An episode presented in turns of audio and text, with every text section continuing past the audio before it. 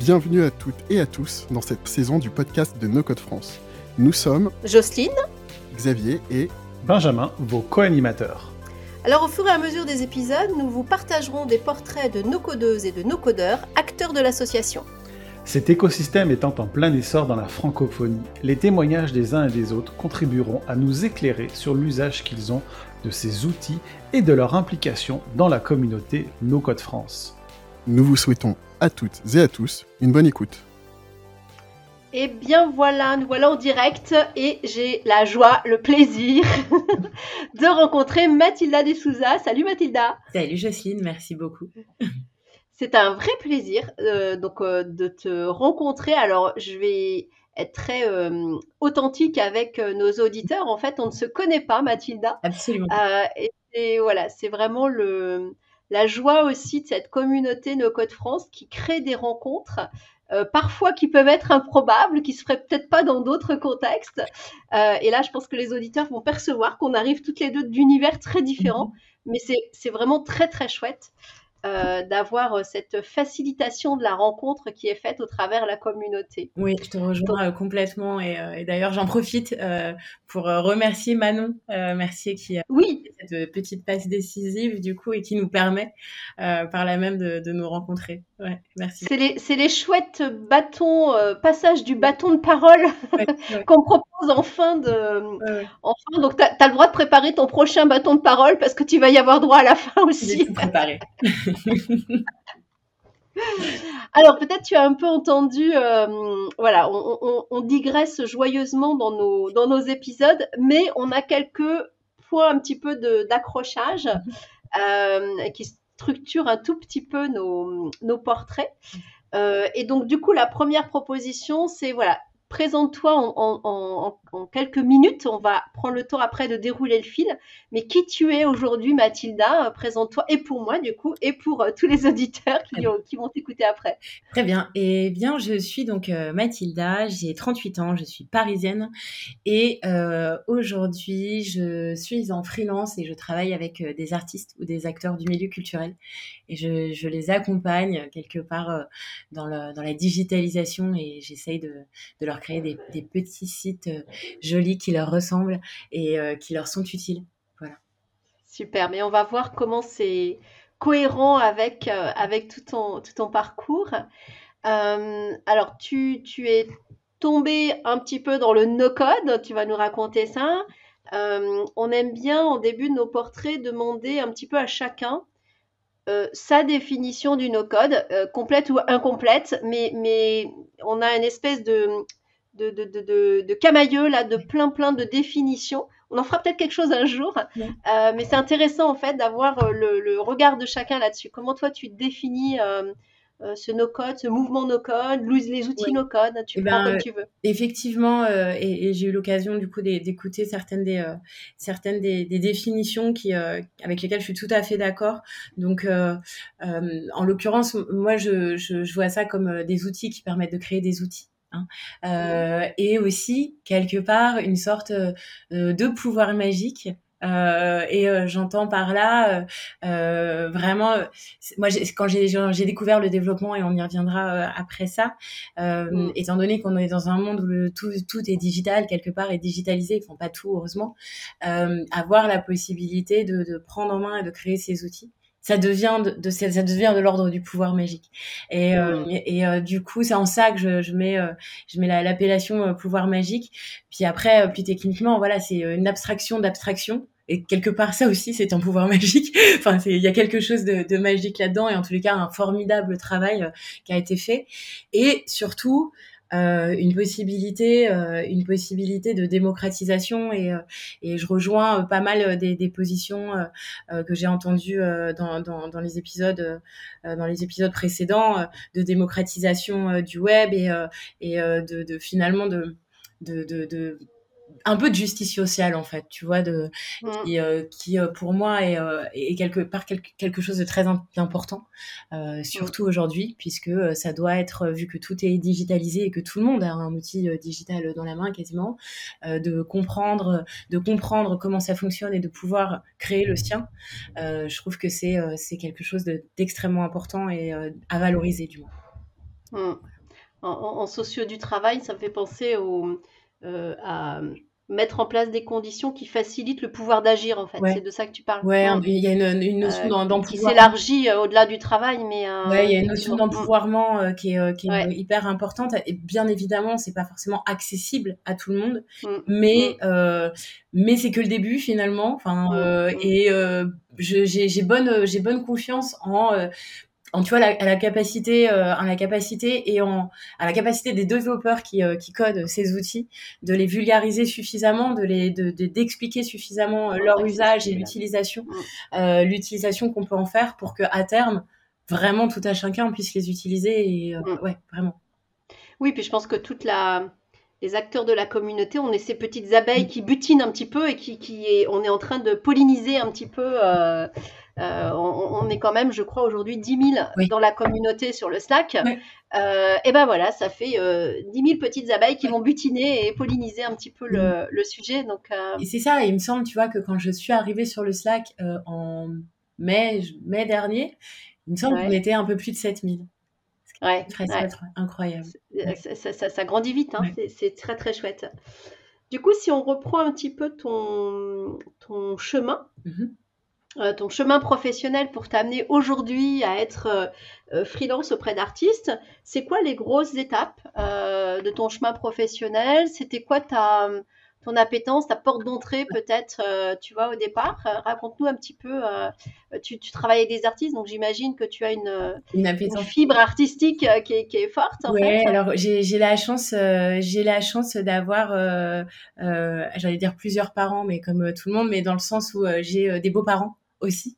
Et, euh, et du coup euh, d'avoir un peu cette euh, cette, euh, un, un, panel euh, de d'origine qui me du coup qui, qui qui me compose enfin qui compose l'être que je suis à travers du coup un papa qui était danseur et chorégraphe qui vient qui vient d'Afrique de l'Ouest qui est béninois d'avoir une mère instit et tout un toute une, une une branche familiale dans le corps enseignant sur plusieurs générations euh, d'avoir euh, un beau-père euh, qui a bossé dans l'IT pour le coup et, et voilà dans les systèmes d'information et dans, dans DSI et de, de, manière commerciale et aussi technique et, et j'ai une belle-mère qui elle travaille en banque depuis 20 ans pour des grands comptes de la Société Générale. Ah mais t'es un magnifique patchwork. Je suis un énorme melting pot à moi toute seule et du coup du coup j'ai j'ai cette chance de d'être vraiment riche de tout euh, de tous ces euh, mmh. de tous ces parcours. Et du coup le mien a été ponctué euh, du coup de bah, de rigueur d'organisation tu vois quand même et j'ai été une élève une très bonne élève pendant très longtemps. J'ai eu un petit tu vois problème accident de parcours à un moment un peu crucial dans la scolarité. Moi j'étais partie pour faire mon hippocagne ma cagne et puis probablement l'enseignement aussi. Malheureusement j'ai eu donc cet accident de parcours au moment où il ne faut pas l'avoir. Et en France euh, c'est très très compliqué de pas avoir le bac en fait. Euh, tu vois, d'avoir euh, si si tu dois après pour raccrocher les wagons, ça devient ça devient très compliqué, même si tu es quelqu'un, tu vois, qui a été une bonne élève, qui a eu un très bon parcours. Et du coup, de fait, j'ai eu pour me rapprocher, me raccrocher aux branches, j'ai eu euh, la possibilité du coup de travailler en banque. Puis ça m'a pas beaucoup plu. Euh, puis euh, et puis euh, ensuite de travailler même avec des animaux. puis en fait, je me suis rendu compte que bah, ça me plaisait pas non plus. Enfin bref, j'ai un parcours un peu, tu vois. souvent, j'aime bien dire que moi j'ai un, j'ai un parcours classico atypique, si tu veux. J'ai un parcours classico. moi, j'ai un parcours classico atypique dans tout ce, dans tout ce qui l'englobe. Et j'ai travaillé aussi pour, euh, c'était un, un point important, mais pour l'ordre des avocats de Paris, et donc j'ai été euh, mmh. assistante, tu vois, du bâtonnier de Paris.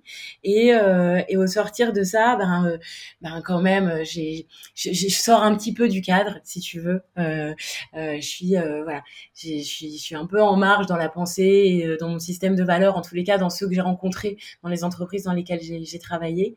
Et, et, et, un moment dans ma quête de sens, et aussi suite à une grosse opération qui a du coup qui m'a pendant très longtemps, etc.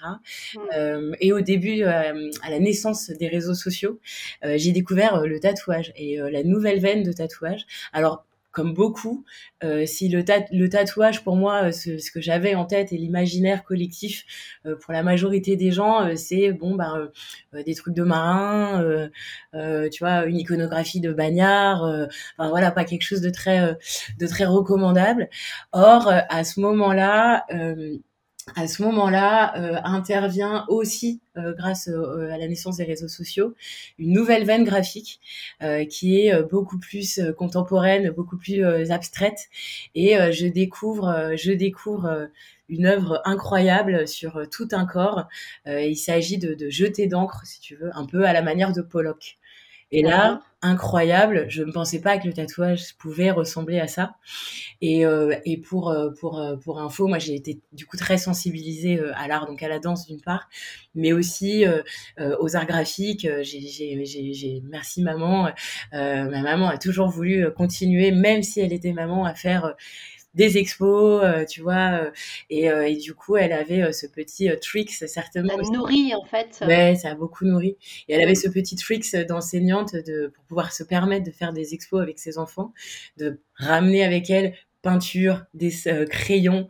Euh, et elle nous disait en rentrant, écoute, euh, trouve-toi une œuvre, pose-toi devant, celle que tu préfères, et puis redessine-la. Puis ça permettait d'avoir un peu la paix et de pouvoir faire son expo. Et voilà, moi, ça a beaucoup, ça, ça a beaucoup compté. Et, et j'ai fait partie des, des, ateliers des enfants de Beaubourg. Enfin, tu vois, donc j'ai été très, très sollicitée à ce niveau-là. Et du coup, ben, je découvre ce Pollock, je découvre cette veine graphique et là, euh, et là, je me dis qu'il se passe quelque chose.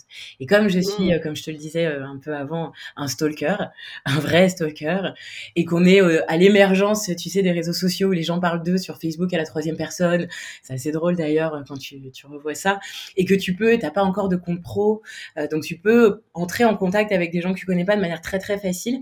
Bah là, je crée, je me crée une sorte d'écosystème, tu vois, de, tu vois, de, de, de, de, tatoueurs qui sont dans cette vague, dans cette vague, tatoueurs, tatoueurs et, euh, et, voilà, et je les suis, euh, je les suis et je les repartage et je les repartage intensément. Mm. Et ce qui fait qu'au bout d'un an, euh, au bout d'un an, j'ai, on me souhaite mon anniversaire. D'ailleurs, aujourd'hui, c'est le... Tiens, voilà, on peut le dire, on peut le dire. Alors, vous écoutez Mathilde, voilà, quand vous écouterez ce message, sachez que l'enregistrement d'aujourd'hui se fait le jour de l'anniversaire de Mathilda. Donc, Très bon anniversaire de la part de toute la communauté, Mathilda. Merci, on est ensemble. C'est drôle, un petit cadeau. Euh. Voilà. Et du coup, voilà, j'ai énormément d'artistes que je ne connais ni d'Ève ni d'Adam qui me souhaitent mon anniversaire en me demandant s'ils me connaissent, quoi, parce que j'ai partagé vraiment intensément leur travail. Et non. Et puis, euh, en fait, euh, en fait, euh, la deuxième année ou, euh, euh, d'anniversaire, si tu veux, note un peu une, un, un, un, palier, parce que là, j'ai un artiste qui me demande de, l'assister sur une convention. Il y a beaucoup de conventions de, de tatouage, donc sur un énorme salon. Mmh. Et en l'occurrence, c'est le plus gros en France qui s'appelle le Mondial du tatouage. Et il me demande de l'assister, voilà. Et là, je, bon, bah, je lui dis, bah, pas du tout, mais moi, je, moi, j'y connais absolument rien au tatou, si tu veux. Je, je regarde ça derrière mon écran et je, je pense pas faire l'affaire. Me dit, écoute, après, euh, après, euh, après moi, je pense que tu es la deuxième personne qui connaît mieux mon tatou. Et puis j'ai l'impression que ça va, tu, tu, voilà, tu sais, euh, tu sais, tu sais t'exprimer. Et en vrai, je, je pourrais te briefer si tu veux un petit peu avant, mais j'ai besoin de quelqu'un avec moi. Et donc voilà, j'entre comme ça dans ce milieu. Je, je, je, suis débauchée pour travailler dans un studio parce que dans son studio, il manque quelqu'un. En tant que shop manager, je, je me lance dans l'aventure et bon, bah, ça se passe pas du tout bien parce que moi, je suis pas du tout une vendeuse de tatou. Je, moi, je suis passionnée par ça, euh, puisque ça fait deux ans que je suis dedans, mais je, je suis pas là pour vendre des tatous. Et du coup, ça s'arrête. Mais forte un peu du réseau que je me suis constitué et de cette communauté, et puis aussi des expériences, tu vois, d'assistana euh, que, que j'ai euh, expérimenté, bah, je me lance et je me dis, bah allez, je crée un boulot en freelance et je vais devenir manager de tatoueur euh, freelance ou personnel assistante, tu vois, et fournir un peu des services à la carte comme ça pour qui a besoin d'aide sur son booking, qui a besoin d'assistana du coup en convention, etc. Et donc je sollicite mon réseau et, et je me lance comme ça. Et ça marche super bien. C'est extra, c'est extra. Attends, attends. Euh, respirons. je pense que là, ceux qui nous écoutent ont entendu plein, plein de choses. Et, en fait, j'ai envie de reboucler. Euh, j'entends euh, une, femme aujourd'hui composée déjà d'une histoire, voilà, avec plein de facettes différentes. Et du coup, tu as agrégé tout ça. J'entends un parcours nourri d'art, nourri de classicisme aussi, et en même temps tu expérimentes et tu, tu tu, tu, tu, tu, ouais, tu, tu vas confronter en fait, par exemple, tu vois, quand tu dis on allait au musée voir des œuvres et en même temps on, confrontait au réel, c'est-à-dire qu'on reprenait aussi nos propres crayons et on allait un peu euh, euh, voilà, décomposer mmh. euh, le tableau et voir comment c'était fait. Et j'entends des choses aussi entre un mixte entre le corps et l'art. Mmh. C'est-à-dire, tu, tu dis, j'avais un père j'ai un père danseur. Tu dis à un moment, je n'ai pas envie de tirer plus le fil que ça parce que je préserve ton, ton intimité, mais je sens qu'il y a eu dans ta vie un, parcours euh, qui à un moment a dû stopper pour des raisons de santé. J'imagine que voilà, le corps a, morflé euh, fortement à un moment et je sens cette épaisseur là chez mhm. toi. Je suis, il se passe des choses du côté de l'art et après c'est sur le tatouage où là c'est l'art sur le corps. Bah, tu vois, j'entends plein plein de choses hyper riches euh, dans, dans, ton parcours avec des, des choses où tu as saisi des fils à un moment euh, pour, euh, pour faire créer ta propre histoire à travers, euh, à travers tous ces univers. C'est très très chouette là tout ce que tu nous partages. C'est vrai que voilà le, le, parcours est fait de rebond, et, fait de rebond et, et, et, voilà les, les, hasards de la vie sont impénétrables si tu veux. Il y a un truc, enfin, en tous les cas, ce que je sais c'est que oui, je, je saisis, je rencontre des gens aussi. Je pense que mon parcours il est, il est aussi maillé de rencontres incroyables aussi, euh, d'autres moins moins chouettes, hein, euh, mais c'est la vie qui veut ça. Et puis quelque part de, de, tu vois d'être euh, voilà éminemment sociable parce que c'est aussi quelque chose qui me qui me caractérise. Bah, forcément, tu vois au prorata du nombre de rencontres, des choses. Ah, il se passe aussi plein de choses. Et il y a des choses qui s'ouvre. Exactement. Et, euh, et du coup, oui, je j'avais pas fait, tu vois, ce, ce rapport euh, sur sur euh, ce, ce, lien que tu fais là sur l'art, finalement, sur le corps. Ah bah écoute, ça sort à travers ce que tu dis. Je, je vois cette espèce de fil rouge. et, je trouve ça vraiment très. J'aime beaucoup parce qu'effectivement, tu vois, je le, le, le, tatou pour le coup et ce que j'ai saisi au fur et à mesure et aussi à travers cette veine cette veine contemporaine, cette veine cette veine graphique c'est qu'il y avait un, enjeu euh, tu, vois, il y avait un enjeu de, en fait, euh, à qui appartient l'œuvre, tu vois, de propriété intellectuelle. et euh, mais oui, mais il y avait vraiment plein, plein de choses, quoi. Et puis même technique. Enfin, tu peux être un bon dessinateur, mais pas un bon tatoueur, parce que le canevas n'est pas le même. Euh, mm. Travailler sur du vivant, c'est c'est autrement différent. Et bien c'est complètement à part et ça crée vraiment ben, un autre art, un dixième art, un onzième, je sais plus où on en est, c'est un peu. Mais voilà, et ça, ça me fascine à ce moment-là. Ce qui me fascine aussi, c'est cette euh, ce paradoxe entre ben oui, le corps c'est sacré, tu vois, euh, le corps c'est sacré, mais la bousille, comme on l'appelle euh, le tatouage chez les marins, bah, la, la quoi? La bousille, on appelle ça comme ça. Marin. Je connaissais pas ce mot-là. Ouais, c'est les tatouages des marins, c'est voilà, ça? c'est ils appellent ça la bousille, euh, voilà. Mais le corps est sacré, mais en même temps, on n'est pas qu'une enveloppe, si tu veux. Enfin, mm. du coup, tu vois, s'abstraire un peu de ce truc, tu vois, de ce rapport au corps. Enfin, voilà, il y a un paradoxe qui est assez assez saisissant dans le tatou qui moi me fascine à ce moment-là. Et, euh, et voilà, et j'ai envie de, de, faire partie de cette communauté et je sais pas comment aider parce que j'ai pas envie spécialement de tatouer. Euh, j'ai envie d'aider en fait. J'ai euh, j'ai envie mm. d'aider.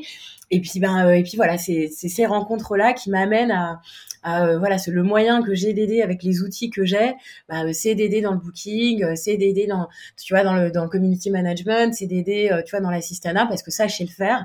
Et puis et puis que oui, j'ai grandi aussi avec des artistes donc je ressens un peu tu, vois, c'est une branche particulière, euh, les artistes. Mais oui. C'est des enjeux particuliers, c'est un certain mm. métier, mais pas que. Et du mm. coup, je. Non, non, c'est une émotion, c'est un corps, c'est des choses qui parlent. Euh, et c'est des. C'est du subtil, c'est-à-dire c'est des choses fines qui se perçoivent. Euh, et, et, et, on sent que ton chemin, dans ce que j'entends, ton chemin, il, ça a été ce, euh, cette recherche de choses subtiles pour t'aligner en fait avec qui tu es et avec les environnements et ce qui se passe à certains moments autour de toi en fait, ce que j'entends. Exactement. Et, euh, et du coup voilà, je me lance là-dedans et puis euh, et puis bah, tu, vois moi j'ai par contre ce qu'il n'y a pas dans ma famille vraiment c'est d'entrepreneurs. Donc je, je ne sais mmh. pas je ne sais pas faire mmh. ça. Et j'apprends euh, à mes dépens. Euh, ah bah oui, bah. j'apprends à mes Bienvenue au club. voilà, comme beaucoup d'entre nous, j'apprends à mes dépens. Euh, j'apprends à mes dépens et puis en fait, je suis un peu la seule à faire ça. Enfin, ça n'existe pas en fait. Tu es soit dans un studio mais voilà, en freelance, quelque part, ça n'existe pas. Donc, je suis quand même face à un craft, hein, face à ouais face à un craft c'est pas forcément facile d'y rentrer et puis c'est pas facile facile d'être légitime encore moins mm. quand t'es une femme parce que même si ça a changé beaucoup euh, c'est euh, voilà, c'est très, masculin. C'est un mm. univers très masculin. Encore moins quand tu es une femme et encore moins quand tu apportes quelque chose qui n'est pas la même chose, enfin, tu vois, qui n'est pas le même métier. Et, euh, et en fait, voilà, force de, de, de ces expériences, voilà, je, je, je, prends quand même pas mal de petits de murs, euh, tu vois, de, de portes euh, au visage, mais je rencontre encore une fois plein plein de personnes intéressantes, jusqu'à rencontrer quelqu'un qui me propose puisque j'ai un une grosse communauté, un gros réseau, de, de, lui proposer des artistes en fait, tu vois. Et donc euh, la première fois que je le fais, donc à cette époque-là, je vis à Bruxelles, et la première fois que je le fais, je le fais pour une amie qui est tatoueuse et qui veut venir me voir. Et donc, je, bah, j'y vais à tâtons et je me dis, bah, autant tester avec ma copine. Et, et donc, euh, les, quand les tatoueurs voyagent beaucoup, ils font ce qu'on appelle des guests, donc d'une semaine pour voilà atteindre leur clientèle, si tu veux, qui peut pas elle se déplacer. donc, bah, voilà, elle peut faire un guest à Bruxelles et donc je demande un peu les tenants, les aboutissants et donc le cut parce qu'il y a un, il y a donc un cut qui se fait. Je fais beaucoup d'anglicisme, désolé, euh, désolé. tu, tu, nous les explicites quand. Voilà. Euh, et donc forcément, quand un artiste vient travailler dans un studio, il y a une partie de ce qui va euh, de ce qui va de ce qui va faire euh, de, de son chiffre d'affaires qui va donc euh, redonner au studio et en général on est sur un 70 30 donc 70 pour l'artiste 30 pour le studio et là, quand je demande donc les conditions pour mon ami, euh, le, le, le, propriétaire du studio me dit bah on va faire 70, 15, 15. Puis j'ai bah oui, mais pour qui les 15 Mais j'ai bah pour C'était pour toi? Voilà, encore un truc, tu vois, qui s'est passé de manière que j'avais pas du tout cherché. Et donc quand je sors de, de ce, je me dis, mais en fait, 15%, 15%, mais c'est un métier d'agent en fait. et du coup, je deviens euh, agent de tatouage. C'est de l'apport d'affaires, bah ouais, tout à fait. Ouais. Donc du coup, c'est comme ça que le, le, voilà, toute cette première étape a démarré. Voilà, c'est comme ça que ça démarre et euh, et puis ben voilà, il y a ça prend, je, commence à être un petit peu visible et euh, qui dit visibilité dit aussi bah, pas forcément bonne presse sur certains sur certains points euh, et en fait à un moment je me dis qu'il faut que je que je m'entoure, que je m'entoure d'autres personnes qui pourraient, qui seraient susceptibles de faire la même chose, parce que à plusieurs, on, on est quand même plus fort. Plus fort. Et mm. puis essayer aussi de légitimer ce métier en fait qui est naissant. Euh, et d'ailleurs, c'est des problématiques qu'on voit aussi là dans le no-code, tu vois, euh, comment on appelle ça, euh, product builder, euh, no-codeur, tout ça. Toutes les phases d'évangélisation quand tu fais quelque chose qui est, qui est nouveau et qui n'existe pas encore. Exactement. Et donc, je pense vraiment sérieusement à créer une agence en fait, tu vois, euh, mm. comme ça existe d'ailleurs pour des assistantes, etc. Et je pense sérieusement à, à, à créer ça. Et en fait, je suis approchée euh, par euh, deux Frenchies. Euh, je les appelle des Frenchies parce qu'à l'époque, ils sont basés un, un à Montréal et l'autre à New York. c'est des anciens de la pub à l'époque. donc, c'est un DA et puis un stratégiste qui était chez Publicis, Marcel, etc. Qui sont des passionnés de tatou et qui ont très envie de, de créer une plateforme en fait parce que on se rend bien compte et moi à travers mon métier du coup que c'est pas évident en fait quand en tant que client, tu as quand même des pain points, désolé. Euh, enfin, des, des, tu vois, ça peut être compliqué de trouver le bon artiste. Euh, et pareil, quand tu es tatoueur, ben voilà, tu le seul, la seule plateforme sur laquelle tu peux euh, parler de toi, être visible et aussi booker, ça va être Instagram en fait. Et du mm, coup, euh, mm. et du coup, c'est problématique parce que c'est pas du tout un outil de booking. Et, euh, et pour un pour quelqu'un qui, qui est novice et qui a envie de faire son premier tatou, ça va être très compliqué en fait. Puis tu vas mm. peut-être solliciter un artiste qui est à l'autre bout du monde. Enfin, bref.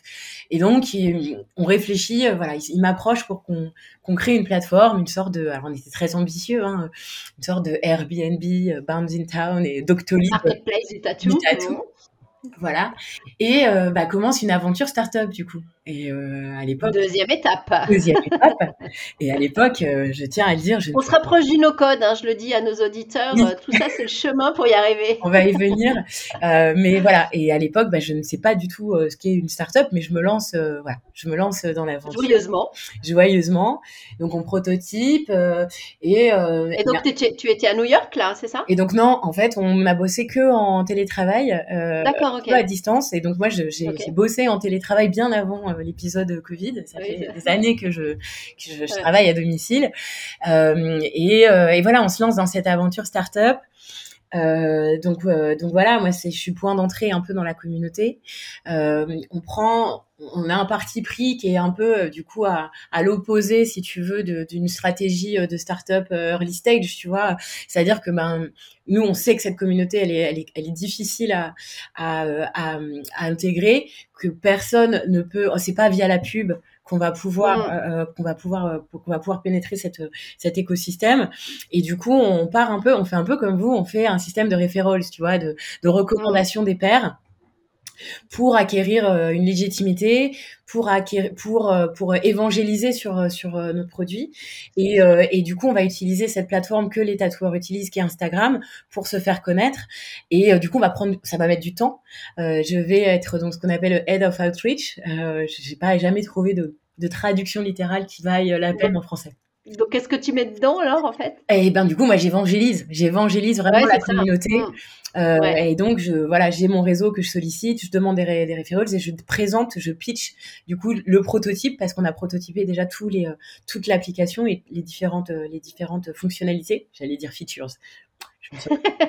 Et, euh, et, voilà, et du coup, on, agrège. Et en fait, pour chaque artiste qui nous suit, euh, on, on, on, rédige un article, euh, voilà. Et, et, notre, évidemment, notre, notre, notre target, ça va être des artistes qui, a priori, n'ont pas besoin de nous et ont une énorme communauté parce que forcément, euh, par, euh, par envie d'association... l'effet cascade qui est plus important, bah, bien sûr. Mmh, et en mmh. plus, on se dit un peu naïvement que si on a des énormes tatoueurs sur la plateforme, euh, quand on va aller taper à la porte des VC, ça va avoir du poids. Bah oui. Nenni. nous étions, donc très naïfs euh, et puis emportés un peu par euh, par ce truc-là parce que ben ouais, ça marchait beaucoup et on avait que des bons retours. Euh, donc euh, donc du coup, on est early stage, on avait fait un, un FFF très euh, tu vois euh, family euh, and friends found. Du coup on avait un petit mmh. peu de un petit peu de, de sous mais pas mmh. beaucoup. Et et du coup voilà on n'a pas de dev dans cette équipe. Donc je, je voilà on y vient hein, la ah. communauté on y vient. Notre communauté commence à sentir qu'on va y arriver.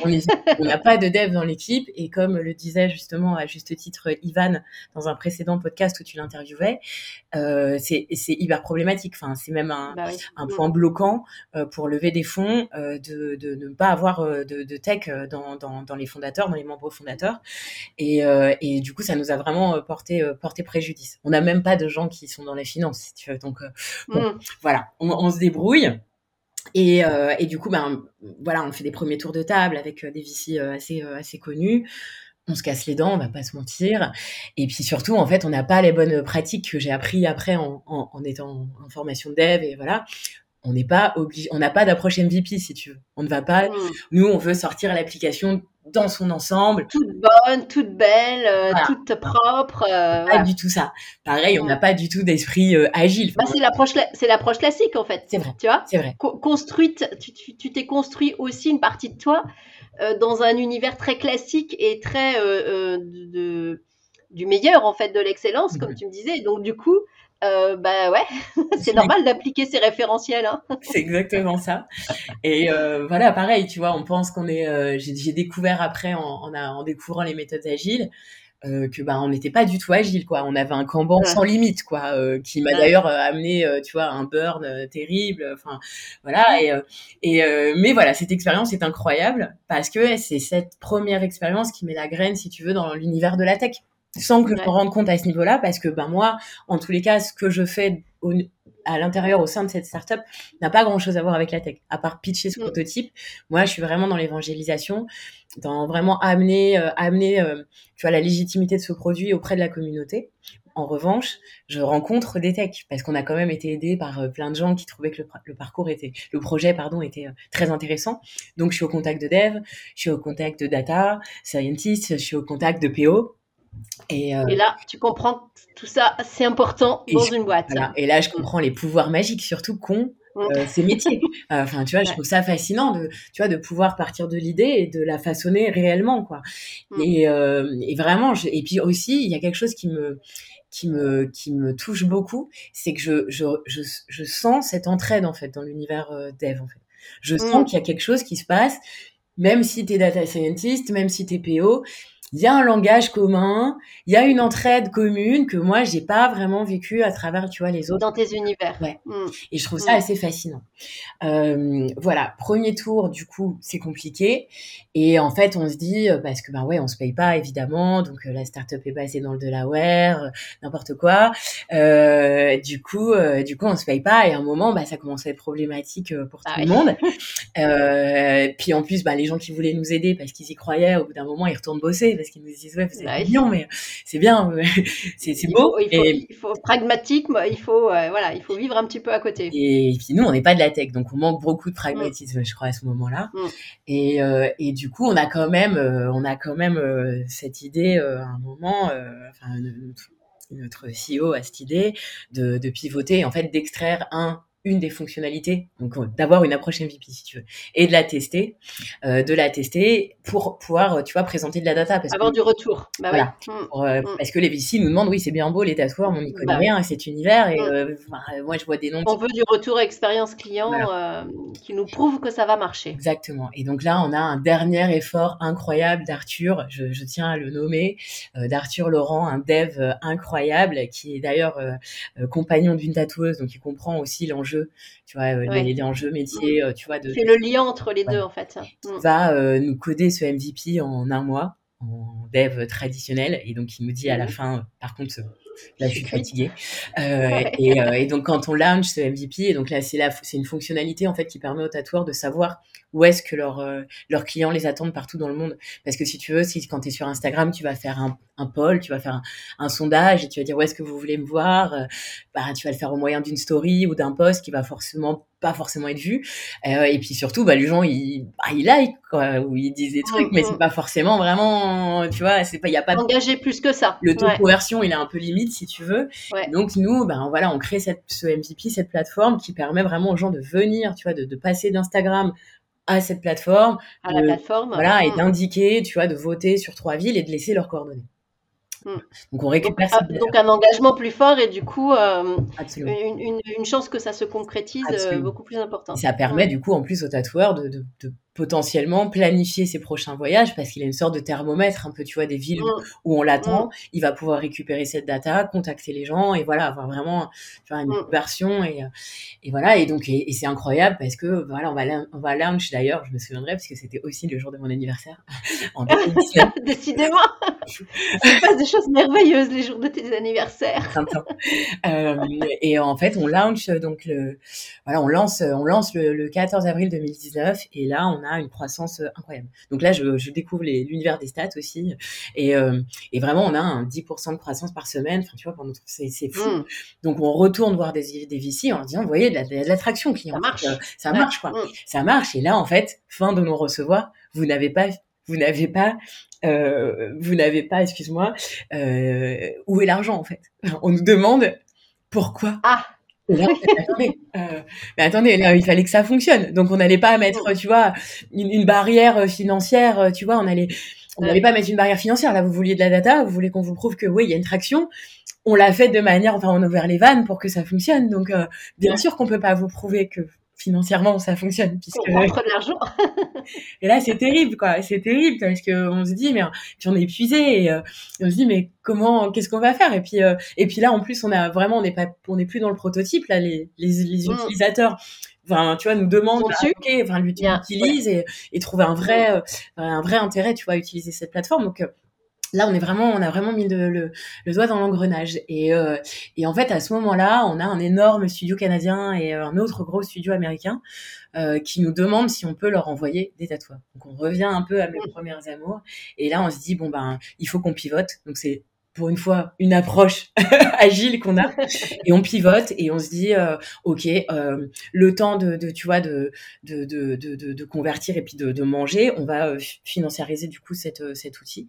Et, euh, et on va on va euh, devenir un peu des tour managers, tu vois, un peu comme les voilà, des tour managers de tatoueurs. Les tour opérateurs, bah, les, tour, les tour managers pour les tatoueurs. Exactement, puisqu'on sait. Et puis moi, je les connais les tatoueurs, je les ai tous rencontrés et euh, je les ai tous onboardés quelque part. Et et, euh, et alors forcément, un tatoueur ne va pas aller guester, pardon pour l'anglicisme, mais pour les mêmes raisons, dans les mêmes studios, il y a quand même des affinités, mm. etc. Donc là, je retourne vers, vers les tatoueurs. Et puis, l'intérêt, ça va être du coup de faire voyager overseas enfin pardon, outre-Atlantique, euh, parce que les tatoueurs, euh, t'es un tatoueur français, t'as déjà ton réseau en Europe.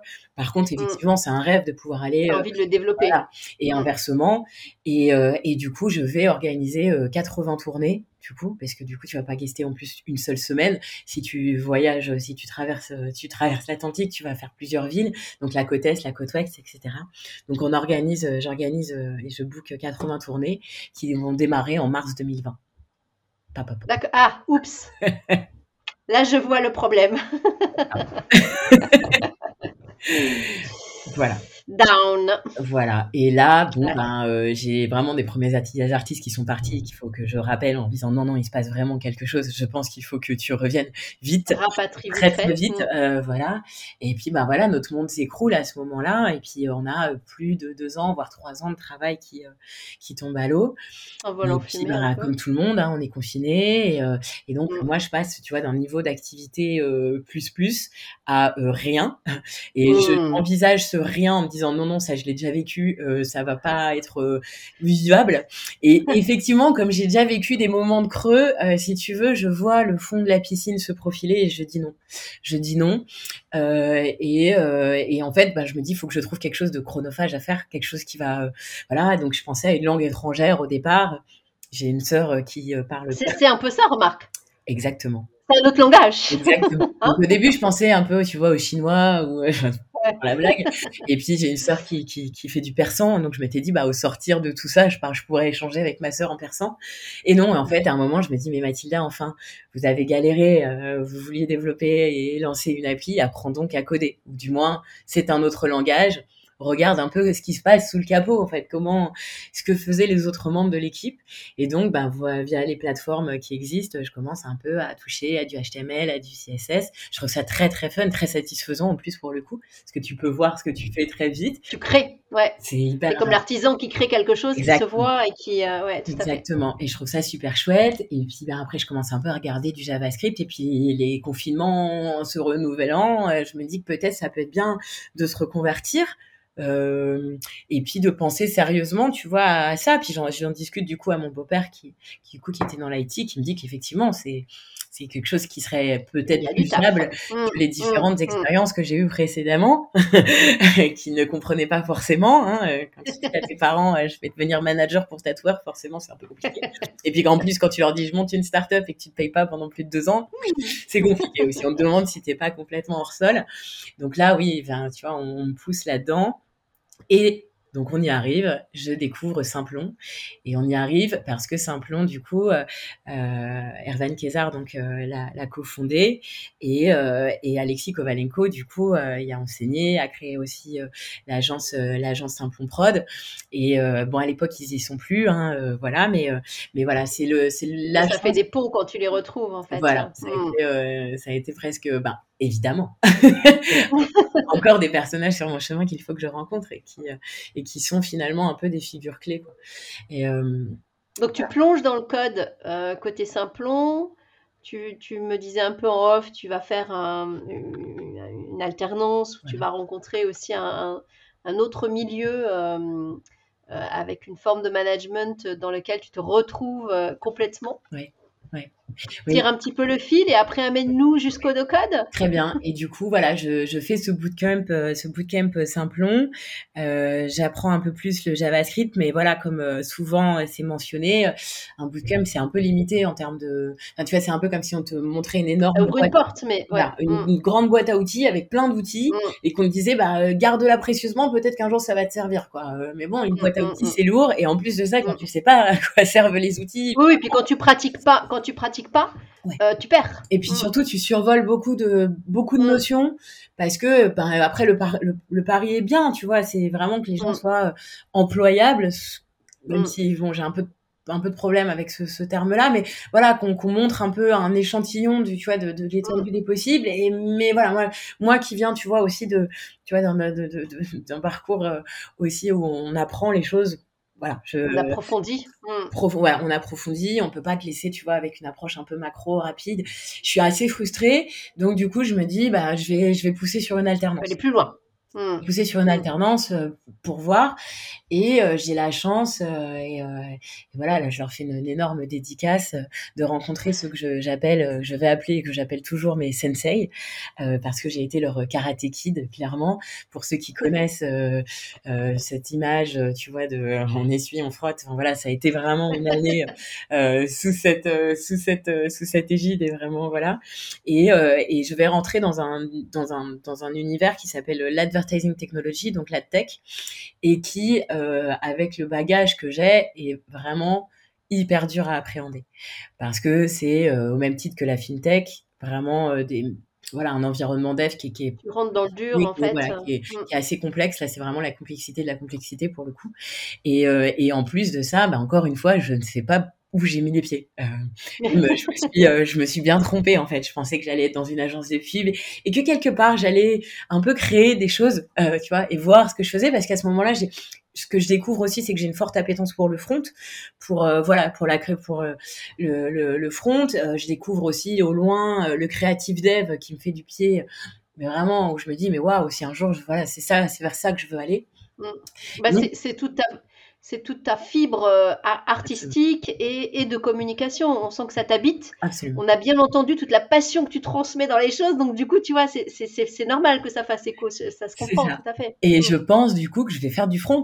Euh, voilà. Et, pas, du tout, pas du tout dans la tech, et en tous les cas dans l'équipe que j'intègre, euh, la Palpatime, parce qu'on a beaucoup d'humour, euh, dans la Palpatime, euh, on optimise, euh, on optimise des, des, solutions et des formats publicitaires. Euh, donc tout se passe dans la console au centième de milliseconde et je ne vois pas ce que je fais. Je, enfin, mm. quand j'arrive à faire quelque chose aussi, soyons, soyons humbles. et, et, donc, et donc voilà, c'est un peu frustrant, c'est un peu déstabilisant. Néanmoins, comme tu le disais, je rencontre une équipe incroyable, une équipe incroyable avec un leadership incroyable, un vrai leadership si tu veux, un leadership naturel, euh, pas un management toxique du tout.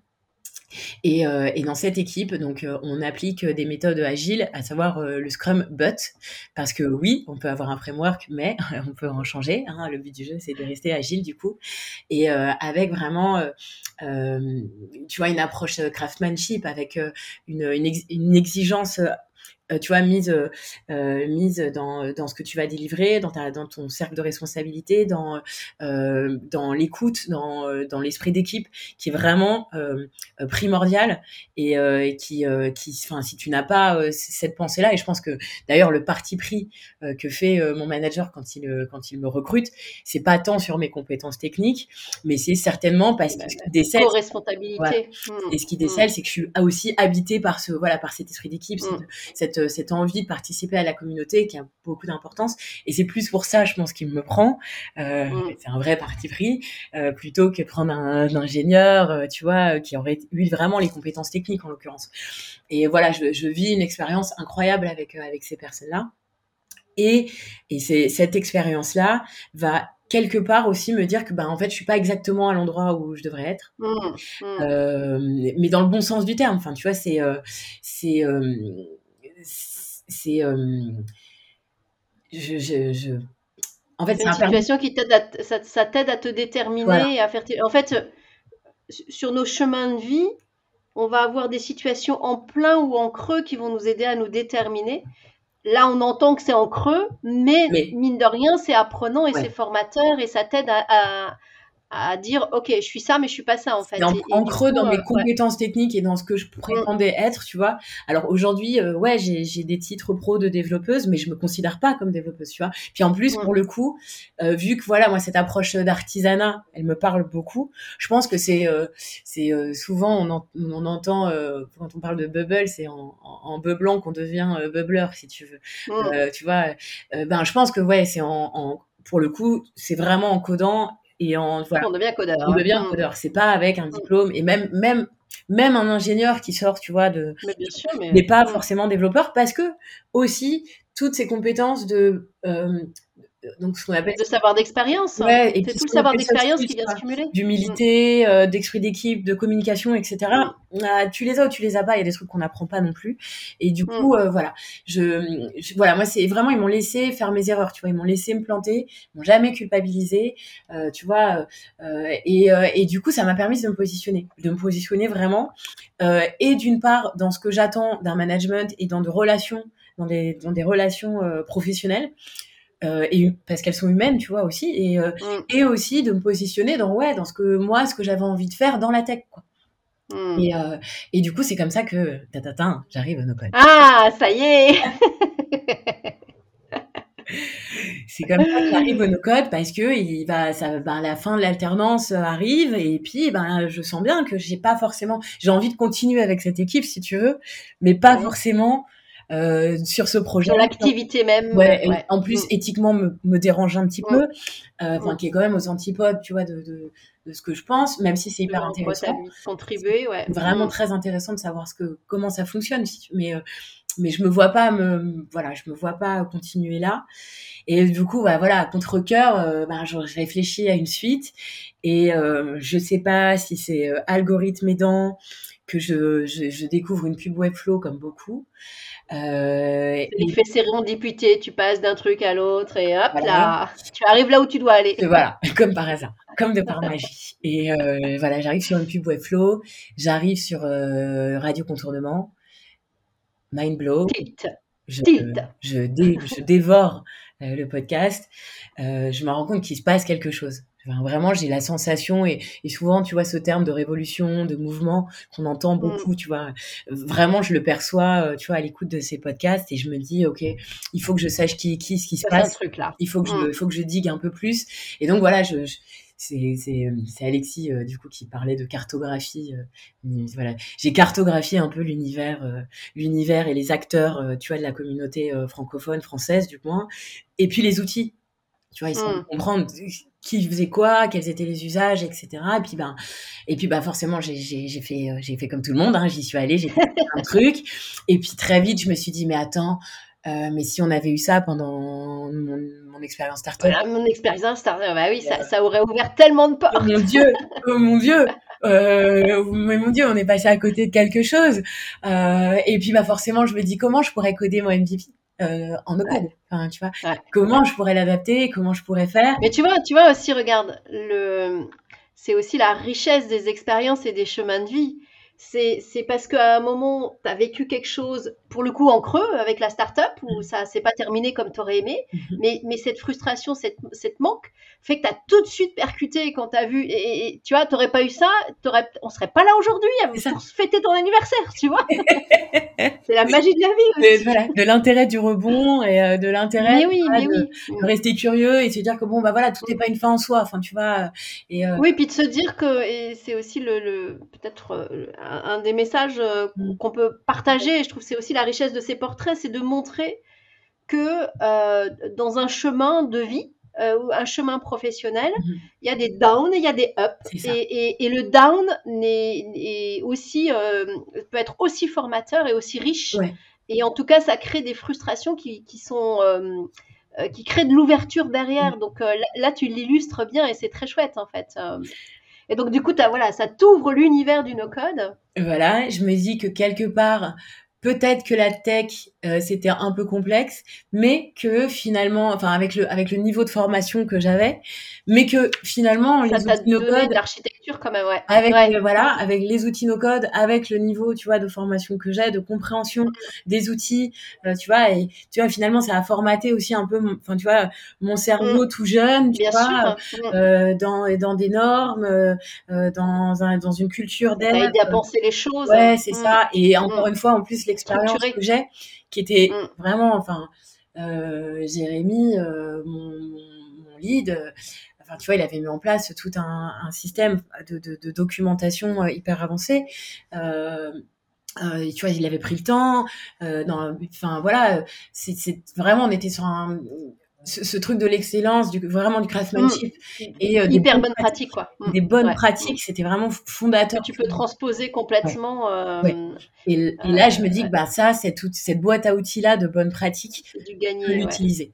Je peux l'utiliser et que du coup, bah, quelque part, au, loin, je vois peut-être le creative dev qui se profile. Mmh. J'ai cette sensation assez incroyable quand je reviens du coup auprès de, de mon lead, de dire, tu vois, moi, il y a eu des jours où, euh, vraiment j'étais dans la complexité, où j'ai remis toute ma vie en question hein, face à des bugs, à me dire, mais ah oui, on, l'entend bien dans ton. voilà. Qu'est-ce que je fais là? L'histoire que tu, tu, nous partages, euh, on voit bien que. Et tu vois, j'avais l'impression de prendre. il y a de hein. ouais, d'être au pied de la montagne et de, tu vois, de prendre petit caillou par petit caillou pour essayer de monter. Hmm. Et vraiment, quand je prends, euh, quand je commence à prendre en main Webflow ou même Bubble, j'ai l'impression d'être en, tu vois, d'être euh, enfin tu vois euh, euh, highway quoi tu vois d'avoir un d'avoir euh, l'autoroute que peut-être tu vois je vais avoir des petites bananes des petits trucs sur la route mais que ça sera pas insurmontable. En fait je me dis ça. Je me dis que je ne suis plus face à l'insurmontable et que mmh. quelque part il y a une solution il y a une solution. Enfin tu vois là je, je me retrouve euh, bon puis j'y vais euh, au départ sans lire la doc évidemment. Je teste des trucs je bidouille hop ça marche pas. Et en fait là c'est vraiment quand je réalise que bah là je me dis pas c'est impossible mais que je me dis en fait je sais pas où se trouve euh, l'information. l'information pour trouver le, la, solution ouais. un indice tu vois mon mindset change quoi. Tu vois c'est là je me dis ok là j'ai peut-être ma oui tu t'es attaqué à des montagnes qui étaient très hautes au départ et, et, tu vois ça fait le pont avec ce que tu disais en introduction sur ta définition du no-code. Euh, et, tu l'illustres bien, ça montre. Euh, alors, après, euh, chaque chemin est singulier et du, coup, toi, tu as attaqué une grosse montagne en attaquant le dev directement.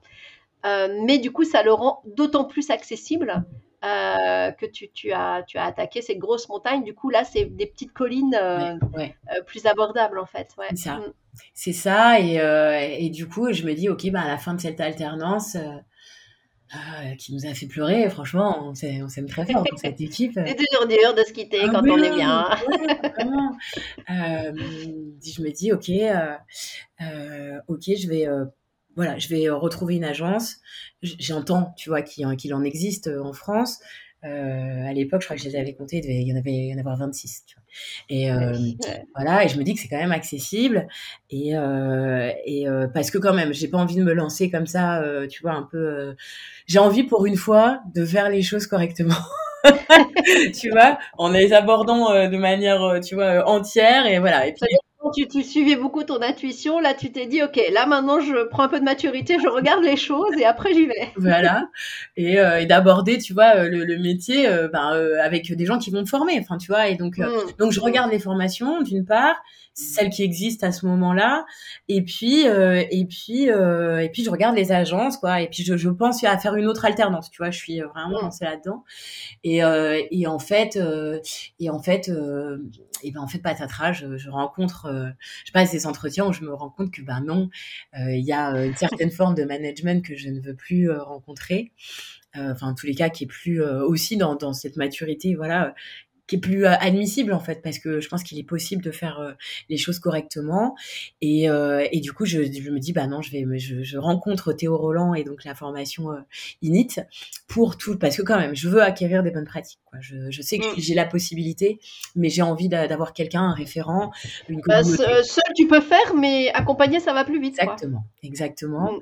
et donc et donc une conversation avec Théo quand je me présente il me dit écoute, euh, moi je pense que c'est tu peux, hein, tu peux y aller, te lancer en, freelance. Tout souvent, je lui dis qu'il m'a, il m'a poussé sous le bus parce que, euh, parce qu'il me dit mais pourquoi tu ne lancerais pas en freelance Enfin, qu'est-ce que tu aimerais faire? Et je me dis bah moi, c'est vrai que les artistes, je les vois batailler quoi avec Instagram. Et et qu'en fait, on a vendu les réseaux sociaux comme comme tu vois mon enfin tu vois émerveil il y a dix ans en disant que c'était le, le, futur et du coup tout le monde s'est engouffré dedans mais les algorithmes n'étaient pas les mêmes et en fait maintenant retourner tu vois des fondamentaux du type website, newsletter, enfin tu vois, c'est quelque chose de mm. viable, c'est quelque chose mm. vers lesquels j'ai envie d'amener les artistes.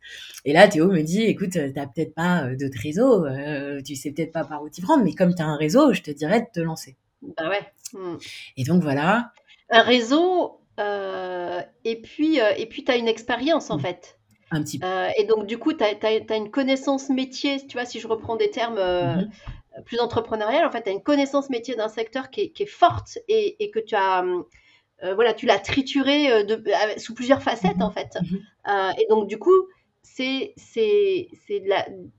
un trésor immatériel euh, c'est ton capital immatériel en fait, mais, mais ça a autant de... Tu sais, là, tu me fais penser à... Je sais pas si tu as entendu parler en entrepreneuriat, on parle de l'effectuation. Je crois qu'on en a parlé avec Ivan dans le... Ouais, Et dans les principes de l'effectuation, mmh. euh, tu vois, je travaille à partir de ce que j'ai. Euh, et ce que j'ai, c'est pas forcément du matériel, c'est aussi de l'immatériel en fait. Et, et, et, ça, ça t'appartient et personne d'autre peut te le piquer. Et euh, il y a que toi qui sauras en faire quelque chose en fait. C'est ce qui crée finalement très bien fait de te pousser. Hein. Mm. C'est ce qui va créer ma C'est ce bus. Je ne connaissais pas l'expression, mais j'aime bien. et ouais, je me dis ok. Euh, et eh ben ok, je me lance et euh, voilà, je me suis lancée là en, en freelance je crée mon petit studio euh, depuis euh, quelques mois et, euh, et j'ai envie de l'ouvrir, tu vois, pas uniquement au monde du tatou, parce que aussi les artistes avec lesquels j'ai travaillé, finalement, étaient arrivés au tatou parce avec d'autres chemins? voilà par d'autres chemins euh, qui euh, de la BD euh, qui de l'illustration je sais pas industrielle qui de la photo etc et du coup je me dis voilà moi de toute façon je suis riche aussi de d'un spectre tu vois culturel et artistique très large qui se réduit pas au tatou. Et moi c'est voilà c'est une sorte d'approche holistique un peu de, de, ça. Mm. j'ai envie de d'accompagner les artistes voilà de et, tu vois les, les outils no code finalement aussi te permettent finalement un petit peu de t'abstraire tu vois de la complexité technique mm. et du coup de, de vraiment mettre euh, euh, de, de, centrer les choses sur euh, alors moi sur la direction artistique tu vois euh, tu vois de permettre à, à, l'artiste avec lequel je vais bosser en co-création de, de réfléchir à, à, son positionnement tu vois. D'être centré sur lui en fait sur lui et son projet exactement. et d'être un peu décentré de la tech c'est ça. même si ça, ça deviendra un moyen pour, pour passer à l'action mais mm. parce que et aussi ben tu vois, euh, voilà, je, je, je t'accompagne là-dessus, mais le but du jeu, c'est que tu sois aussi autonome à la fin. Euh, mmh. euh, mmh. et les outils no code te permettent ça mmh. et, et, et, voilà voilà là je, je, Tu, tu, viens de dire là quelque chose d'important je pense Mathilda dans le tu vois dans la, la, ta définition du no code tu parlais de cette accessibilité mais je pense que là tu, tu, viens de rajouter une brique qui est super importante qui fait le pont avec ce pouvoir d'agir, ce pouvoir magique dont tu parlais. Mais c'est aussi, euh, c'est, euh, tu sais, le dicton de la canne à pêche, c'est euh, il vaut mieux donner une canne à pêche à quelqu'un que de lui apporter du poisson. Il y a le no-code, c'est, un peu ça. Alors, il faut pas voilà, il faut pas oublier que euh, pour certains euh, outils, certains usages, il, va, il peut y avoir des, des niveaux dans la courbe d'apprentissage qui sont élevés. Bien sûr. Et pour lesquels ça peut être euh, compliqué à partir d'un certain seuil. Il est important de le rappeler. c'est ça aussi. Ouais, ouais. ouais. mais là, effectivement, c'est comment tu donnes aux artistes avec lesquels tu travailles à la fois un écho à leur propre projet et en même temps, tu leur redonnes la main sur ce qu'ils peuvent continuer à, co-créer avec toi ou euh, à faire évoluer par eux-mêmes en fait. C'est ça. Et puis tu vois récupérer euh, ben, euh, ce qu'on appelle le ownership quoi. Enfin, mm. moi je comprends. Enfin, il est important de récupérer euh, un peu de contrôle sur euh, ce que tu vas euh, donner à Internet quelque part. C'est mmh, un grand enjeu, mmh, mais, mais mmh. tu peux pas tout donner à Meta en fait. Ce que tu donnes à Meta appartient à Meta. Et en termes de propriété intellectuelle, il y a un gros problème. Tu vois, pareil, tu peux pas, enfin, tu peux pas être être il y a une antagonie énorme entre le concept de création euh, tu vois, euh, de création artistique et de poste quotidien pour vivre, tu vois, dans un, mm. euh, sur pour que l'algorithme te fasse vivre. Du coup, tu vois, mm. ils sont dans un, dans un truc hyper euh, euh hyper douloureux quoi hyper douloureux ouais. effectivement mm. de euh, et, je leur dis pas abandonner Instagram je veux dire enfin si tes mm. clients sont là-dessus il faut que tu leur parles bien sûr mais de mettre euh, tu vois tout sur dans sur enfin de, mettre tous ces œufs dans le même panier je je, je, veux mm. dire c'est problématique c'est problématique il faut et, et en termes voilà de, de cohérence en termes de cohérence, de, de, de, de propriété intellectuelle, de, contrôle. C'est euh, voilà, je, je, je, je pense que vraiment revenir à des fondamentaux, euh, un site web il te ressemble, euh, tu vois. Mm. Tu peux pas être pareil. Il y a une antagonie terrible entre le fait d'être artiste, donc d'avoir, tu vois, un aspect d'unicité, de, vraiment de, mm. de poster dans le dans le même format tu vois, mm. que tout le monde soit sur dans le même carré ou dans le même une incarnation, ouais, tout à fait. Enfin, tu vois, c'est c'est pas possible et donc tu vois de pouvoir retranscrire, donc on appellerait ça le branding quelque part, mais tu vois de pouvoir retranscrire. Ça va plus loin. Je, je, je ah. sens dans ce que tu dis, c'est plus de l'ordre de l'incarnation en fait. c'est, c'est ouais, si on parle euh, market, on va parler d'une marque et du branding, mais en fait là, tu parles avec tes tripes, ça s'entend mhm. et, et, ça fait écho. Euh, euh, voilà, cette énergie artistique en fait, et c'est comment comment à un moment il faut incarner les choses euh, par une communication un peu différente, mais qui ressemble à l'artiste. Et c'est ça, et que l'artiste, il est un espace euh, qui lui ressemble, qui ressemble à sa démarche, euh, à son esthétique, à ce qu'il veut véhiculer comme comme comme information, parce que pareil, je veux dire, tu peux pas poster ce que tu veux. Euh, On le sait que l'origine du monde de Courbet a été censurée. bon, alors pourquoi Enfin, l'art n'a pas sa place sur les réseaux sociaux quelque part. Et et aussi, tu vois, j'ajouterais euh, que euh, bah, euh, l'époque est ce qu'elle est, l'époque est ce qu'elle est, la culture et l'art dans une époque comme celle qu'on vit, c'est un rempart énorme à des idées rances, tu vois. Je sais pas si tu ah bah, ah bah, euh, je, sais pas si tu sais, mais j'étais art thérapeute avant, donc du coup, euh, euh, c'est juste une respiration essentielle à l'humain. À l'humain. individuellement et collectivement. Absolument. et donc du coup, effectivement, préserver ça, que ce soit en présentiel ou ou en virtuel, c'est nécessaire. Euh, on est complètement aligné, Mathilde. On est c'est clair. Tu vois, au, bien-être euh, de l'humanité. Enfin, tu vois, c'est moi, c'est vraiment comme ça que mm. je le vois. Et euh, en mm. off, je t'expliquais aussi quelles étaient mes origines familiales. Mm. donc pour la communauté, moi, je, viens d'une famille aussi d'Europe de l'Est, mais aussi, enfin, tu vois, de, résistants. voilà, c'est quelque chose qui est profondément ancré, tu vois, dans, dans notre famille. On est juif ashkénaze par filiation, et et euh, les, euh, de tout temps, euh, l'autoritarisme s'en est pris à l'art et à la culture. Mmh.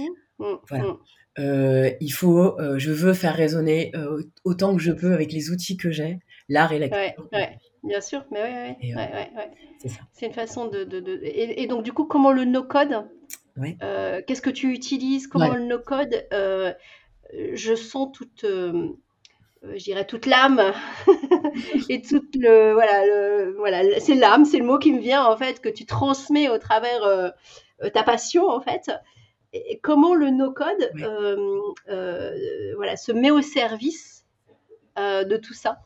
Très bien. Alors la stack un peu que moi je vais utiliser et ça aussi tu vois on pourrait dire comment je vois comment j'explique ce que sont ce que sont les, les outils no code tu vois des clients? Oui. et ben je parle de Lego euh, tu vois. Mais un peu comme les API c'est des Lego en fait. Et je leur dis bah euh, voilà euh, là pour le moment si tu veux on peut faire une landing page simple tu vois. Mmh, et ça serait mmh. ben, un Lego. Et puis après au fur et à mesure que tu vas qu'on va s'accompagner ou même que toi tu vas maturer un peu ce que tu as envie de transmettre puisque là il faut que tu sortes aussi là de ce cadrage tu vois réseau social prends le temps tu vois de réfléchir un peu à ce que tu as envie de donner et on pourra rajouter des Lego on pourra en rajouter autant que tu veux, tu vois. Euh, et, euh, et euh, c'est un peu comme ça que je le vulgarise. Et donc voilà, moi la stack que j'utilise, donc bah voilà, Webflow forcément me parle énormément. Et récemment, j'ai découvert Framer. Euh, mmh. qui est un autre app builder euh, qui était à la base un outil de, proto de prototypage, euh, qui vient de passer il y a quelques il y a quelques mois l'étape de d'app builder si tu veux, donc qui est très proche de Figma en termes de, de mmh. et, et, et du coup qui me permet voilà de naviguer sur ces deux sur ces deux interfaces du coup front. et ce que je dis aussi du coup en termes de stack, c'est que ben après on peut aussi commencer à utiliser des outils tiers. Donc, euh, tu vois, je mm. sensibilise à, bah, euh, est-ce que tu as déjà pensé, euh, si tu, tu, crées beaucoup de contenu, et que peut-être tu même t'en crées des différents, et que tu as envie de communiquer là-dessus, est-ce que tu n'aurais pas envie de, bah, je sais pas, de créer une newsletter, tu vois, ou, ou un blog, ou, enfin, voilà. Et donc, j'amène, tu vois, à la newsletter, du coup aussi, bah, qui dit newsletter, dit réfléchir à sa segmentation client, à qui on a envie de parler, tu vois, et du coup, bah, finalement, à la base de données, et à comment on a envie de mm. segmenter tout ça, et euh, sur quel ton. Enfin, tu vois, j'essaye aussi de, vulgariser les comme ça. Donc, t'en as qui vont être très réfractaires à ça. Puis, ben, t'en as, en fait, qui, qui du coup comprennent le, la progression en fait. Ça leur permet, tu vois, aussi de, de, vraiment de faire un petit un petit pas en arrière et puis d'observer eux où, est, où est-ce qu'ils se situent dans cet univers, enfin tu vois, artistique qui est dans un univers digital, tu vois, et, et, et du coup de prendre, de leur donner la possibilité de prendre parti sur comment ils ont envie de se mm. positionner euh, là dans cet univers euh, tout digital.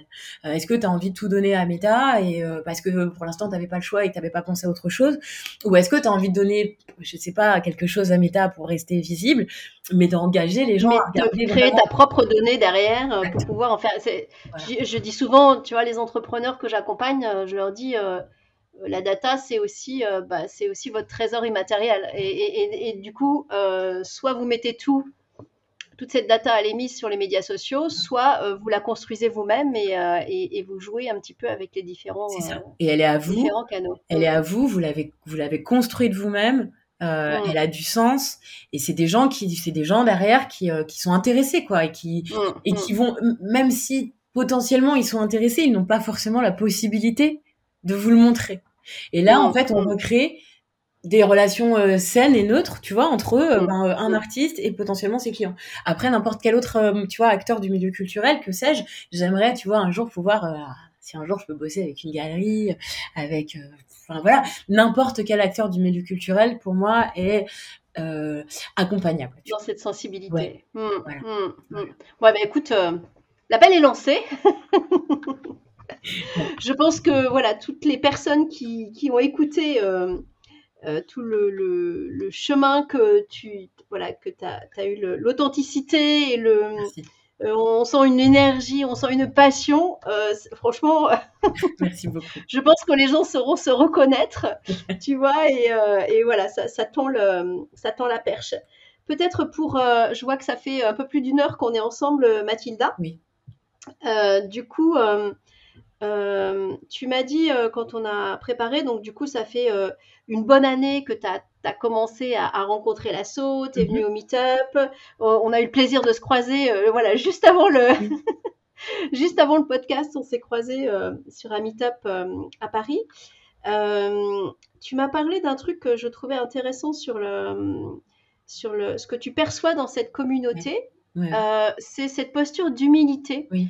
Euh, si tu veux nous tirer un peu le fil de ça, je trouvais que c'était euh, c'était intéressant à, euh, à, renvoyer aussi euh, à la communauté, à toutes ces personnes qui, qui, écoutent les podcasts. En fait. Avec avec grand plaisir, écoute, parce que euh, je pense que c'est pas assez. Dis-moi, tu vois, comme je te disais, c'est assez facile pour moi de, de, communiquer avec les gens, et je sais que c'est pas forcément facile pour tout le monde, encore moins dans un univers différent. Et, et ouais, t'as raison. Ce que j'aimerais dire aux, aux gens qui vont peut-être tomber sur le podcast et qui vont, qui viennent de débarquer un peu dans la communauté No Code, ou même à d'autres qui sont là peut-être depuis longtemps en leur comme je l'ai été et qui n'osent pas. Euh, honnêtement, moi, ce qui m'a saisi, euh, euh, tu vois, lors de mon premier meet-up, c'est effectivement ce, terme que j'emploie, ouais, de, posture d'humilité. alors peut-être que ça changera, hein, mais j'ai ressenti vraiment cette posture d'humilité et cette facilité de connexion et de rencontre parce que parce que si tu veux, quand tu arrives un meet-up no code quelque part, c'est que tu as fail, c'est que tu as rencontré une frustration sur ton parcours et en fait, ce n'est pas grave, ce n'est pas grave. Et, euh, tu, tu, nous as même raconté combien ça peut devenir une richesse après. Et combien j'ai fail, oui. non, mais On, a entendu les rebonds aussi. et c'est ça. Et en euh, fait, les rebonds, enfin, euh, en fait, voilà, quand tu arrives dans cette communauté, euh, effectivement, tu te dis, bah voilà, les gens, ils sont pointus, ils connaissent mieux que moi les choses. Peut-être qu'il y en a que j'ai vu sur le Slack qui pas communiquent plus que d'autres et ça leur donne une posture d'expert que moi j'ai pas. Et ça peut vachement inhiber parce qu'on est tous pareils. Le syndrome de l'imposteur, il faut lutter, il faudra lutter mmh. toute sa mmh. vie contre ça. Euh, Néanmoins, euh, en physique, et j'encourage ceux qui peuvent le faire euh, dans leur ville ou si un jour ils ont l'occasion, euh, voilà. De... Il y en a plein, ça se, développe partout. Là, j'ai entendu Lille. ouais, c'est top. voilà, Lille qui démarre. on a eu Muriel dans un précédent podcast qui nous racontait, voilà, comment, elle, a crée, comment elle, elle est sur Marseille et comment elle en, elle en crée un autre sur Gap. Donc c'est en train de se, tu vois, les abeilles qui essaiment là, c'est bien. Voilà. Allez-y. Allez-y parce que. Et dans toute la francophonie, parce que Benjamin Benjamin qui est au Québec, ça bouge aussi. Hein, et d'ailleurs, ils se sont rencontrés. il y a eu il y a eu la Belgique, il y a eu Alexis qui a découvert, qui a rencontré la communauté de Code France en Belgique. Ouais. Et puis il y a nos Code House qui élargissent le champ. donc on en profite pour voilà redire un peu tout. Alors voilà, on en parle. voilà, allez-y parce que c'est peut-être le seul endroit où euh, on va pas vous, vous demander votre CV. Et, euh, et, euh, et, effectivement, le rebond, le fail n'est pas quelque chose qui va vous porter préjudice. Au contraire, ce qui m'a saisi et ce qui m'a vraiment, euh, ouais, vraiment qui m'a réchauffé le cœur, quoi, clairement, c'est qu'en fait, on va te demander, mais du coup, qui es-tu? Et d'où viens-tu, mais surtout comment es-tu arrivé au On va te donner la possibilité d'expliquer quel est ton intérêt, quels sont tes usages, mais au même titre que le podcast, tu vois, là, que, que vous avez créé tous les trois. C'est allez-y parce que vous pouvez expliquer euh, d'où vous venez en détente en fait, euh, sans mmh. euh, et, et c'est vraiment très appréciable euh, dans cette communauté, comme dans toutes les communautés. C'est ce qu'on disait aussi. Évidemment qu'il y a des, il y a des peut-être des ratés, que voilà, mais quand même, je pense que ce qui en ressort et encore aujourd'hui, enfin personne ne pourra dire que pour l'instant cette communauté n'est pas bienveillante. Et je pèse ce mot qui a de la valeur, qui est beaucoup dévoyé, mais qui a un vrai une vraie valeur. Et d'ailleurs, un de mes sensei, FG, je te fais la dédicace, en parlait beaucoup. La bienveillance, c'est quelque chose qu'on doit nourrir qu'on doit nourrir et qui existe vraiment. Et, euh, et quand elle est là, euh, il faut la nourrir, il faut, il faut la solliciter euh, parce que quand on la récupère, et eh ben on se dit que ça existe. Du coup, on a envie de la redonner aussi. Le cercle vertueux, il existe. Euh, et pour l'instant, moi, je l'ai rencontré euh, dans la communauté No Code et j'encourage vraiment euh, No Code France. Hein, j'encourage vraiment tout le monde à aller taper à la porte. j'encourage aussi les gens qui sont déjà, qui sont implantés, euh, qui ont une, une posture, tu vois, à, à aller tendre la main aussi plus facilement euh, aux autres. Je sais que c'est pas facile quand on est dans, tu vois, dans ces activités, etc., qu'on est pris, ah, c'est, voilà, on a vite, on est vite débordé, etc., mais vraiment euh, et, tu vois le, le mentorat euh, par extension tu vois euh, c'est quelque chose qui me moi qui me qui me parle beaucoup et dont je vais avoir le, je vais avoir l'occasion d'en parler bientôt plus avant le mentorat, c'est dans, dans, les deux sens et ça, c'est important pour le mentor comme pour, euh, complètement, le mais complètement. Et, euh, et, solliciter ça, c'est quelque chose qui vraiment euh, euh nourrit durablement en fait durablement et euh, qui solidifie vraiment enfin des, des fondations euh, hyper importantes. Voilà, moi je sais que voilà, aujourd'hui, tu vois, je je, je je suis je suis un peu à la croisée des chemins là de de de, de ma vie, j'ai l'impression, tu vois, entre euh, mon parcours familial mais aussi mes appétences pour l'art, le design et la tech. Et et et en fait, les outils no code, la communauté no code France laisse la place à des gens qui ont des appétences différentes, des parcours différents de, de de les vivre en fait pleinement. Donc, euh, mm. c'est ce que je voulais dire. Ouais. Euh, bah écoute, euh, j'ai envie de terminer sur ces belles paroles. Alors, si peut-être toujours notre, notre, notre petite question rituelle de la fin. Alors, d'abord, mille merci pour tout ce que tu nous as offert, parce que voilà, tu as été très authentique sur le partage de ton parcours, voilà, avec tout ce qui l'a composé. Et je pense que de d'oser cette authenticité, ça aide d'autres euh, à oser et d'oser montrer les fails, comme tu dis. euh, ça aide d'autres à dire bah ouais, bah il y a des moments où ça, où on se plante, euh, voilà, on a des expériences qui ne se terminent pas on, comme on aurait souhaité. Euh, mais ça fait partie aussi de ce qui nous, ce qui nous construit. Donc, euh, un grand, grand merci. On a beaucoup parlé euh, plutôt de, de, de, de l'artiste, de, on a senti ta passion. J'ai trouvé intéressant aussi de mettre le, le no-code et la tech au service de ça, mais, mais je pense que ce qui dominera dans l'écoute, mm. c'est la passion pour le, le, la part artistique. Et c'est aussi intéressant, tu vois, dans un, un, un podcast sur le, sur le no-code de, de remettre la tech à sa place. C'est-à-dire, elle doit être au service des gens mm. et, de passion. Donc là, c'était la passion des artistes et des tatous, des tatoueurs. Mais, voilà, ça, ça, la remet à sa juste, à sa juste place. En les méthodes agiles, finalement, c'est aussi ça, si tu veux. Enfin, les quatre grands principes, c'est, tu vois, l'individu et, les interactions. Centre sur le tu vois, tu vois par tu vois par rapport au processus et aux outils même si c'est important hein, à chaque fois ça va être euh, tu vois du, fonctionnel tu vois des solutions euh, pratiques plutôt que de la doc euh, exhaustive quoi. Et puis bah ouais tu vois la collaboration. La collaboration avec les clients mm. tu vois la, co-création finalement tu vois moi que j'essaie d'amener mm. plutôt que la négociation contractuelle qui doit avoir lieu attention. Mais voilà. Et puis bah, bah le changement et l'accueillir, mm. l'accueillir. C'est pour ça que moi, ça m'a vraiment parlé quand je les ai découverts parce que, voilà, il faut, euh, tu vois, il y a des plans qu'on mène, qu'on se fixe, tu vois, et moi, j'en avais plein et il y en avait qui étaient tout tracés pour moi et, et puis, ben non, en fait. Il y a la vie. Il y, a la vie. il faut savoir évoluer. La vie avec ces événements. Écoute, encore Mille merci. Euh, j'ai adoré cet échange euh, avec toi, Mathilda. Est-ce que, du coup, tu as préparé le bâton de parole Oui. pour passer le relais euh, à d'autres personnes qu'on ira taguer quand on publiera ton, Absolument. épisode? Il y a plein de gens qui ont, qui, à qui j'aurais aimé repasser le bâton qui sont déjà passés.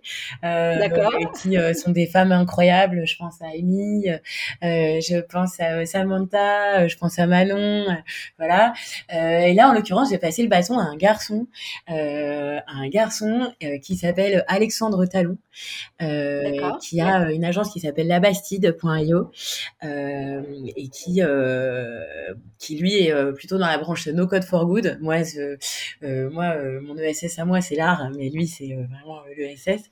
Et, et j'aimerais vraiment entendre son parcours parce que pour le coup, lui aussi a essayé plein de choses et et ce qui l'anime profondément, bah, c'est l'humain.